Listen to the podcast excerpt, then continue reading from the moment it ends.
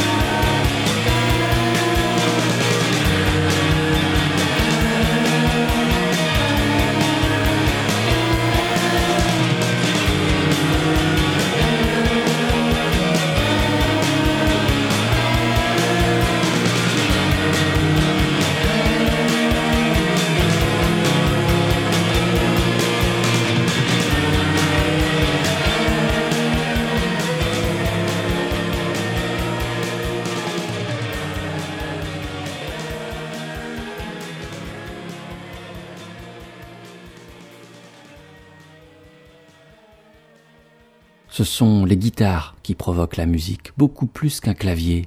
Une belle guitare te donne envie de jouer. Sur un synthé, tu sens très bien que tu joues sur un produit de consommation qui a été construit pour de mauvaises raisons.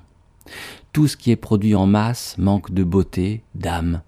Une belle guitare d'une belle couleur te parle, elle existe d'elle-même.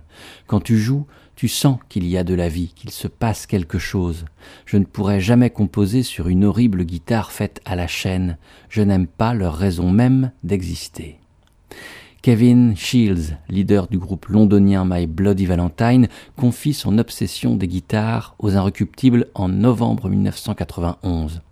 À ce moment-là paraît leur second album, Loveless, fruit de deux années de travail maniaque et quasi solitaire de Shields en studio. Kevin Shields triture la matière sonore, empile les pistes de guitare, soumises à des effets qui semblent connus de lui seul. Durant ces deux années, My Bloody Valentine offrira tout de même un peu de leur nouvelle, faisant paraître deux EP annonciateurs de la déflagration à venir.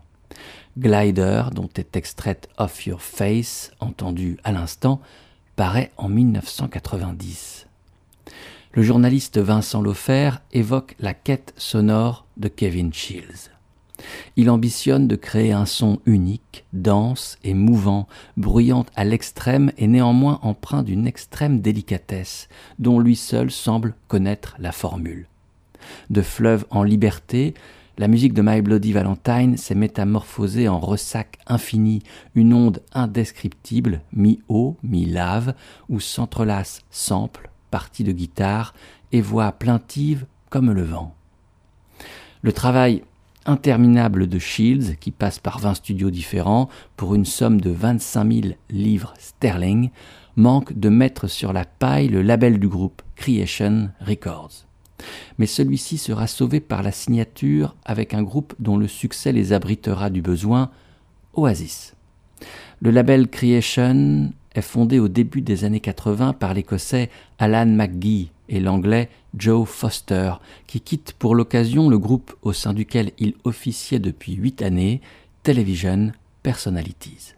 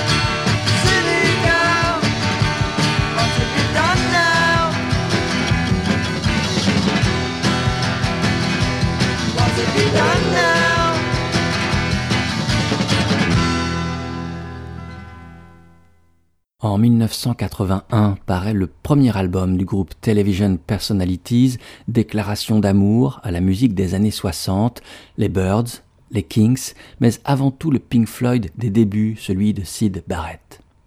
Comme Barrett, Dan Tracy, le leader des Television Personalities, évolue dans un monde parallèle où des tessons d'enfance semblent fichés dans une toile qui ondule entre nostalgie et désenchantement.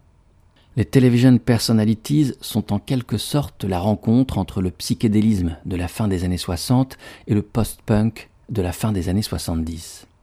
Dan Tracy, instable et très peu taillé pour le succès, imprime à son groupe une trajectoire erratique et semblant scrupuleusement déjouer tout plan de carrière. Le groupe ne connaît alors aucun succès public, en même temps qu'il devient une référence pour de nombreux artistes qui se réclament de leur intégrité et leur fidélité aux circuits indépendants. Grâce à l'attention du label Fire Records, les disques des TVPs, comme on les appelle souvent, sont régulièrement réédités et la voix de Dan Tracy, cette voix d'enfant brisée, ne disparaît pas. En 1991, de l'autre côté de l'Atlantique, une lettre est adressée à Dan Tracy. Outre la confidence d'une immense admiration pour la musique des television personalities, elle est aussi une demande, celle d'assurer la première partie d'un concert qui sera donné à Londres, à l'Astoria, par le groupe de son rédacteur. Ce dernier est un certain Kurt Cobain et son groupe, qui connaît depuis peu un succès immense, Nirvana.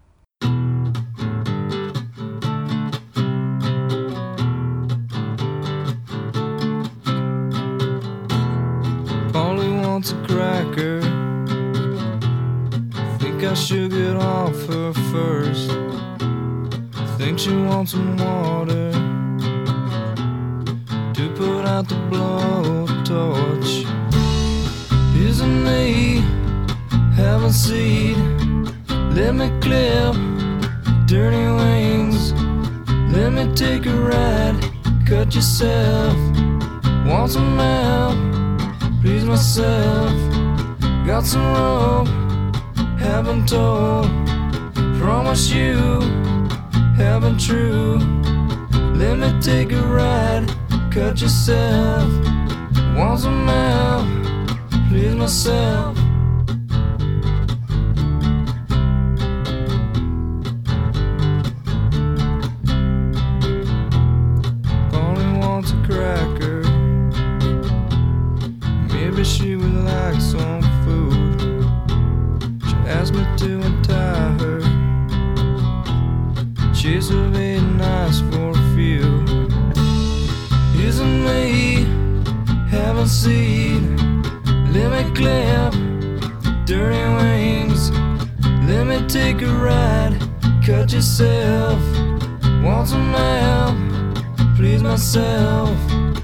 what's wrong. Haven't told, promise you, haven't true.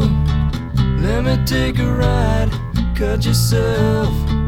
Want some help, please myself. Polly said.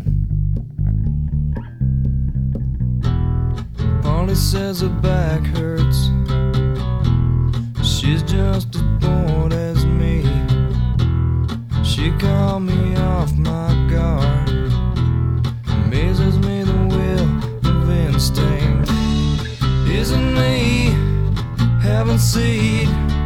Let me clip dirty wings. Let me take a ride. Cut yourself. Want some help? Please myself. Got some rope. Haven't told. Promise you.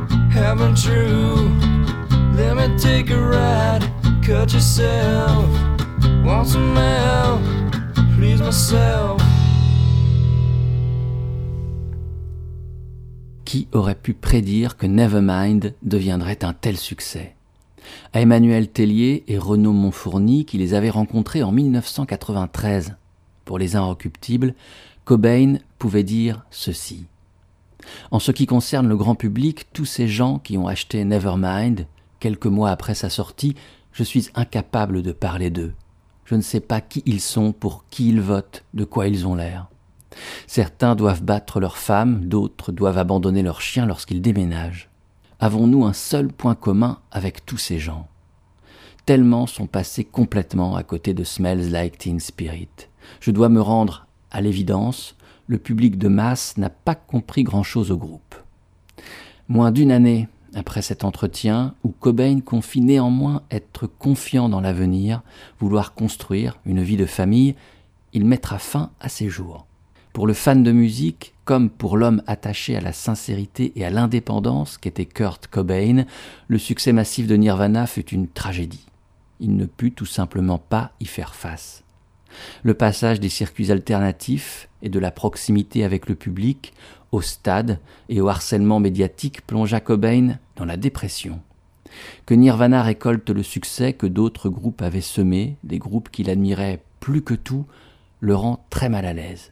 Il y a les television personalities donc, et il y a Sonic Youth. C'est le groupe new-yorkais qui leur avait permis de signer sur le label Jeffen, sur lequel eux-mêmes venaient de signer après dix ans de parution sur des labels indépendants et confidentiels. C'est Sonic Youth qui donna sa chance à Nirvana en les invitant à jouer lors de leur concert en première partie. Sonic Youth, c'est un des groupes séminaux du courant indépendant, avant-garde et punk, un des pionniers, et c'est Nirvana qui finalement rafle la mise. Sonic Youth demeure alors l'institution, la statue du commandeur d'un rock intègre et sans concession, qui mêle à l'évidence mélodique et l'urgence du rock une démarche expérimentale, raffinée, héritée de l'art conceptuel.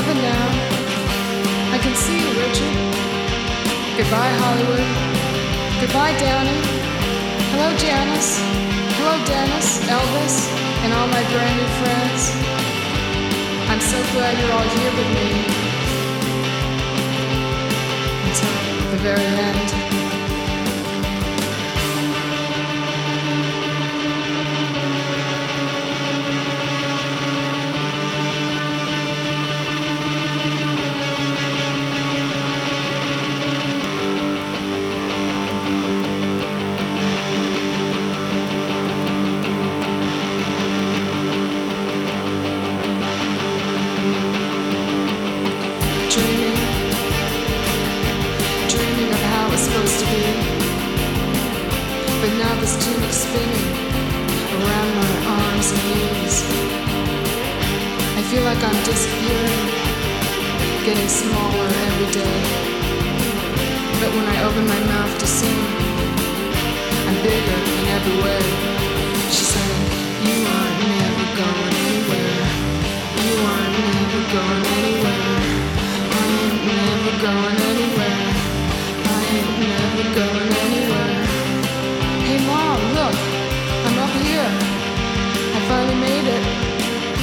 Playing the drums again too. Don't be sad. The band doesn't sound half bad. And I remember Mom, who said, said, honey, you look so underfed.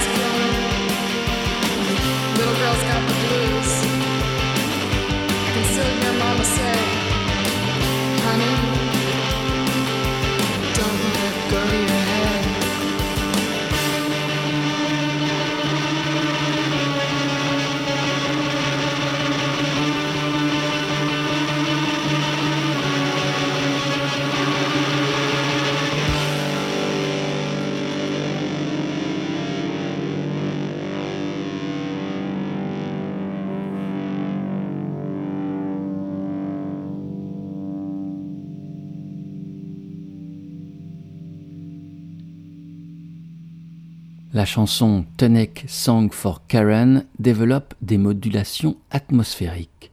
Le jeu de batterie métronomique de Steve Shelley et la pédale de basse laissent les guitares dessiner leurs arabesques.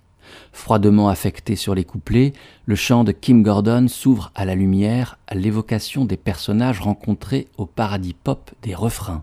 Le pont instrumental, traversé par les chœurs de Gordon et Jay Maskis de Dinosaur Jr., évolue dans une atmosphère fantomatique. La chanson maintient le spleen, refusant tout climax avec élégance.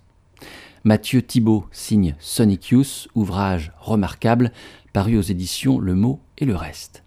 Ici, les quelques lignes extraites du livre évoquent la chanson Tonic, écrite en hommage à Karen Carpenter, la chanteuse et batteuse du groupe pop des 60s The Carpenters. L'album Goo paraît en 1990 et est le premier album que Sonic Youth publie sur une major, le label Geffen. Parallèlement à cette signature, le groupe développe alors de nombreux projets parallèles dans le circuit indépendant, notamment sur leur propre label SST, de collaboration avec de grandes figures de la scène d'avant-garde, expérimentale ou free jazz. C'est aussi à ce moment que le leader du groupe, Thurston Moore, commence d'égrener parcimonieusement les échappées solitaires.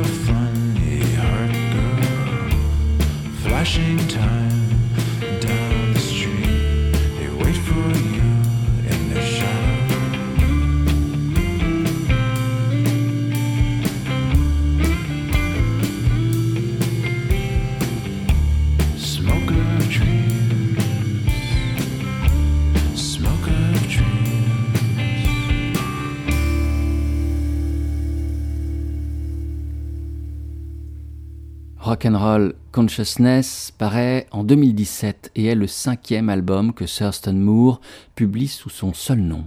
À ses côtés, on retrouve la bassiste du groupe My Bloody Valentine, Debbie Googe, ainsi que le batteur de son groupe Sonic Youth qui a alors mis fin à une activité de 30 ans en 2011, Steve Shelley. Steve rejoint Sonic Youth en 1986 et permet au groupe de trouver sa formation stable et de graver son premier coup de maître, Evil. Très vite, il est l'invité de nombreux disques. On peut retrouver Steve Shelley auprès de Nicky Sudden, Jad Fair, Richard Hell, The Raincoats ou Mark Hetzel. Il mène des groupes parallèles à Sonic Youth, Mosquito et Two Dollar Guitar. Avec ce dernier, il accompagne les premiers pas d'une jeune guitariste et chanteuse originaire d'Atlanta, Shawn Marshall, qui se produit sous le nom de Cat Power. Pete Shelley l'accompagne à la batterie sur ses deux premiers albums, résultant d'une même session enregistrée en décembre 1994 et fait même paraître le second, Mirali, sur le label qu'il fonde, Smells Like Records, intitulé ainsi en hommage à la chanson de Nirvana, Smells Like Teen Spirit. Sur ce label paraissent par exemple les premiers opus du groupe, alors inconnu, Blonde Redhead. Le troisième album de Cat Power est publié sur le label Matador en 1996, peu de temps après Mirali. Pete est toujours derrière les fûts, ainsi que Tim Foljan, son complice de tout de l'art guitare à la guitare. Intitulé What Would the Community Think, ce disque est d'une intensité remarquable et lance la carrière de Cat Power. Quand sa musique commence de se faire connaître, et que l'on découvre qu'elle est signée d'une jeune femme d'à peine plus de 20 ans, on ose y croire. Et l'on se demande alors, mais qu'a-t-il pu arriver à Shawn Marshall pour chanter ainsi?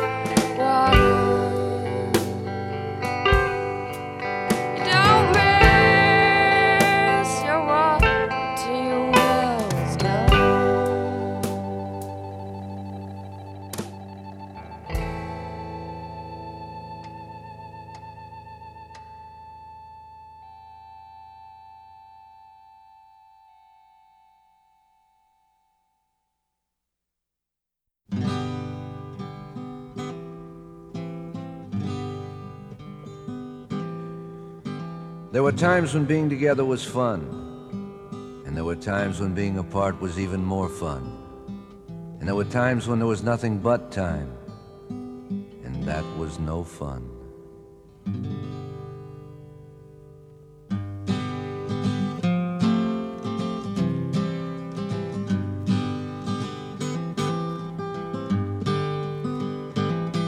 Well, the man just let me out, and I think it's Monday morning. There's a taste here in my mouth that tastes like Monday morning. And if I'm tasting my own mouth, if it's Monday morning, I should be doing fine when I get you off my mind. And if it's Monday morning, my eyes are a little blurred for a Monday morning. You're leaving town, I've heard. If it's Monday morning, so goodbye's another word for Monday morning. But I could be doing fine if I could get you off my mind. And if it's Monday morning,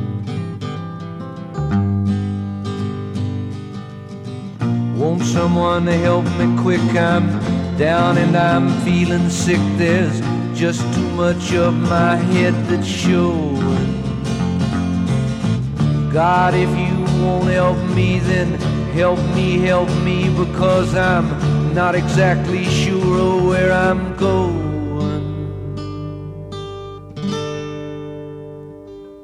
Well, I know I should go home if it's Monday morning. Cause our room is all alone if it's Monday morning. But I'll probably get stoned if it's Monday morning. Then I'll think I'm doing fine, but I'll bet you're on my mind. Come next Monday morning. Well, the man just let me out, and I think it's Monday morning. There's a taste here in my mouth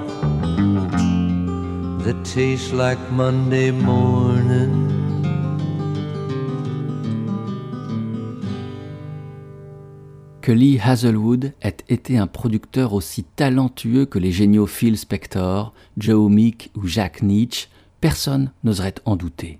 Mais pour autant, sa carrière ne devrait pas être réduite à quelques tubes planétaires concoctés pour d'autres que lui, pas plus que son style inimitable ne pourrait se résumer au cliché lui collant à la peau d'un Gainsbourg américain aussi friand d'interprètes féminines que l'original, même s'il s'avérait vrai que Nancy Sinatra, pour qui il avait composé le célèbre These Boots Are Made for Walking, incarnait en quelque sorte sa Brigitte Bardot car bien plus que les draps de satin qu'il avait toujours su étreiner pour les pulpeuses créatures de rêve lui donnant la réplique, ce qui fascinait les vrais amateurs chez ce cow-boy de l'Oklahoma se situait plutôt dans les disques qu'il avait réalisés sous son nom, et dont l'ambition saugrenue n'avait finalement eu d'égal que la splendeur des échecs commerciaux.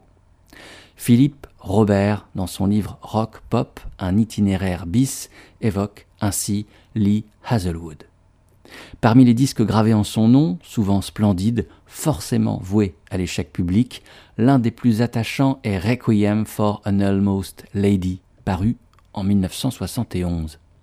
If It's a Monday Morning en est extrait et propose le terrain de jeu idéal pour la voix basse et patinée, évoluant entre tranquillité lascive et usure sous-jacente du grand lit.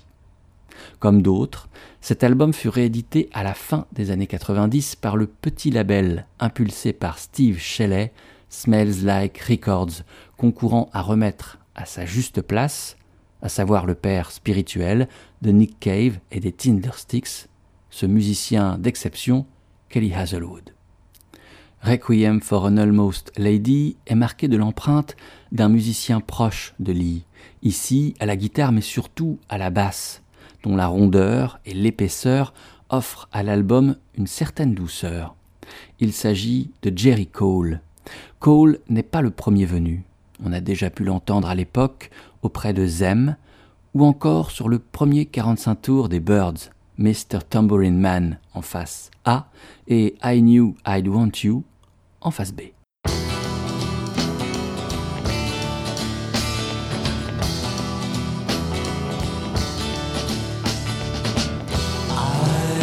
like to love you with all of my heart. You had me on your trip right from the start. And when you looked at me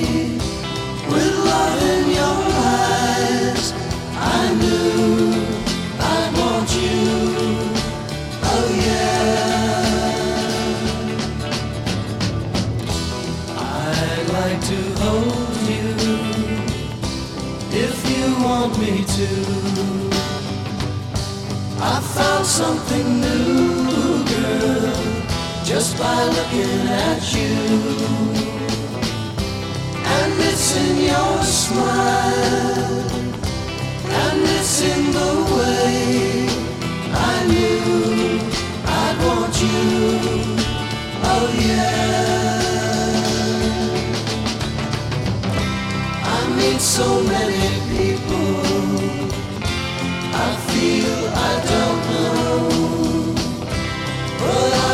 so close to you when you said hello.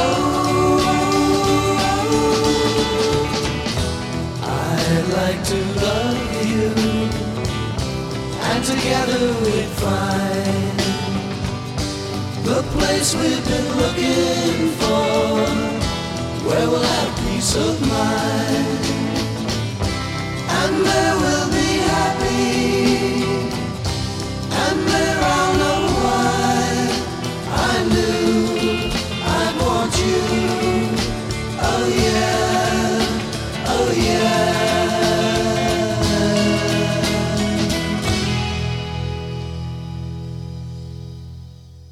Le 20 janvier 1965, les Birds, tout récemment formés, entrent en studio afin d'enregistrer leur premier single, dont la sortie est prévue pour fin février. La session se déroule au studio A du label Columbia 6 sur le Sunset Boulevard à Hollywood. Mais le producteur, Terry Melcher, trop peu confiant en les capacités d'instrumentiste des musiciens du groupe, impose des musiciens de studio. Sur les deux chansons, Mr. Tambourine Man, la face A, et ce I Knew I'd Want You, la face B, les Birds ne jouent pas. Seul Roger McGuinn joue, car il est l'un des seuls musiciens de Californie à maîtriser la guitare 12 cordes. Gene Clark, le compositeur de I Knew I'd Want You, et David Crosby font uniquement les parties de chant. Le bassiste Chris Hillman et le batteur Michael Clark sont absolument absents de ce premier 45 tours. À l'écoute du premier album des Birds, qui inclura ces deux titres, on peut entendre la différence de sonorité, les chansons interprétées par le véritable quintet sonnant plus tranchant, moins moelleux. Sur ce premier album, l'univers de Dylan, grand ami de Roger McGuinn, est très prégnant. Il y a Mr. Tambourine Man, bien sûr, mais aussi trois autres reprises de Dylan. Spanish Harlem Incident, Chimes of Freedom et All I Really Want to Do. Cette dernière occupera la face A du deuxième single des Birds et paraîtra en même temps qu'une autre version de cette même chanson, et qui lui fera de l'ombre, la supplantera même dans les charts. Cette version de All I Really Want to Do est signée de la chanteuse Cher.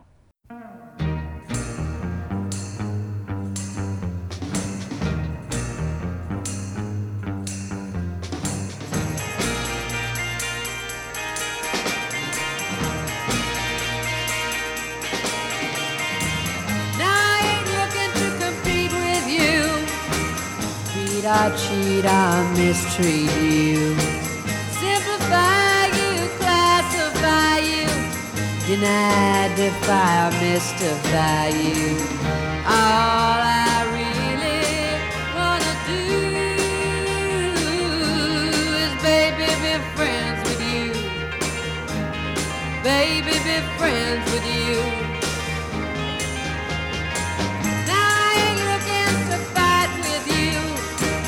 Frighten you or uptight you, drag you down or drain you down, chain you down or bring you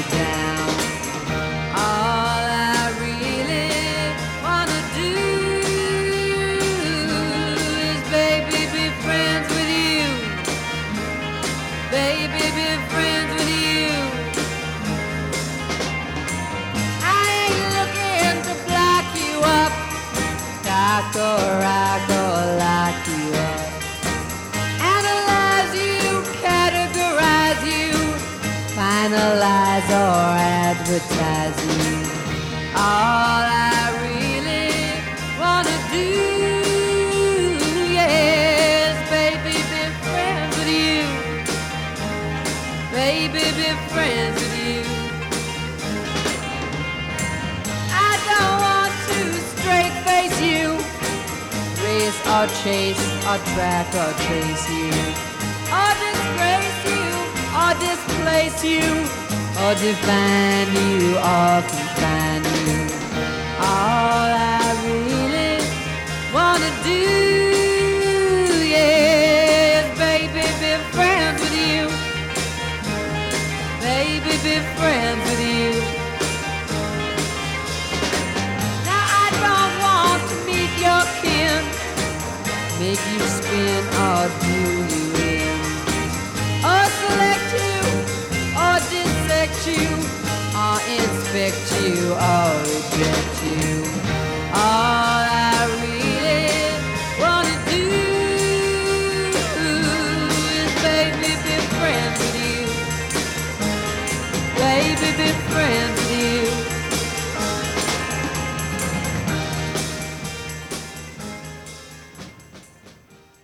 Cheryline Sarkissian Lapierre est le véritable nom de Cher et permet de remonter aux origines arméniennes, mais aussi cherokee et françaises de la chanteuse américaine.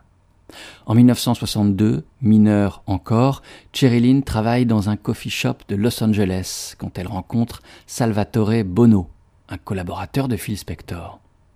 Ce dernier lui propose d'enregistrer quelques mois plus tard, au printemps 63, les chœurs sur une chanson qu'il est en train de produire, Be My Baby des Ronettes. Début 65, Spector produit un disque de Cheryline en duo avec Salvatore Bono, qui prend pour l'occasion le nom de Sonny. C'est alors que Cheryline devient Cher.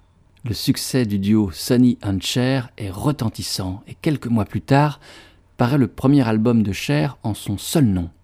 Produit par Sony, on y entend Cher reprendre les Kings ou Dylan. Cette belle version de All I Really Want to Do y figure. Quelques mois plus tard, un deuxième album voit le jour. Cher embrasse plus large. Outre le rhythm blues et la pop, elle reprend Antonio Carlos Jobim, Edith Piaf et Aznavour. Sony lui écrit quelques titres pour l'occasion, dont celui qui ouvre l'album The Sunny Side of Cher. Il s'agit de Bang Bang, My Baby Shot Me Down. Cette chanson sera aussitôt et abondamment reprise partout dans le monde.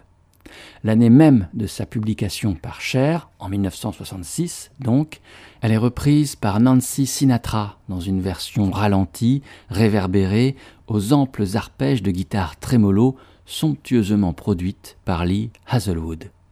C'est avec ce bang bang si que cette errance en terre rock, folk, etc. trouvera son terme. C'est ainsi que s'achèvera cet épisode d'Eldorado.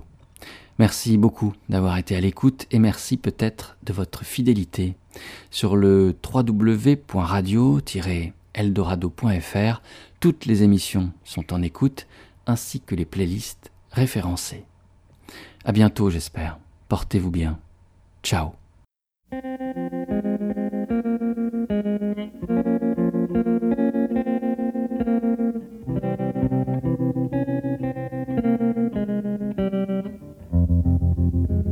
Was five and he was six. We rode on horses made of sticks.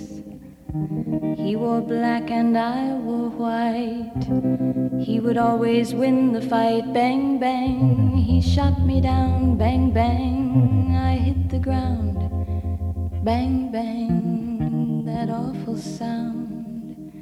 Bang, bang. My baby shot me down.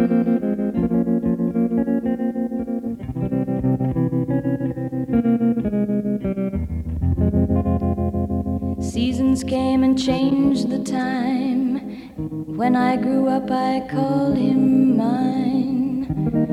He would always laugh and say, Remember when we used to play? Bang, bang. I shot you down, bang, bang. You hit the ground, bang, bang. That awful sound, bang, bang. I used to shoot you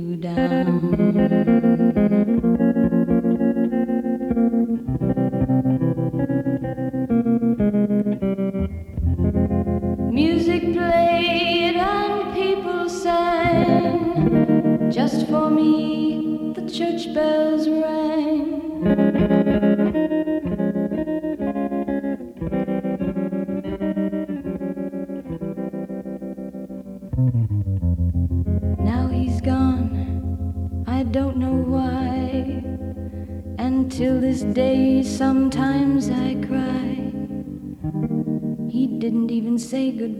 He didn't take the time to lie.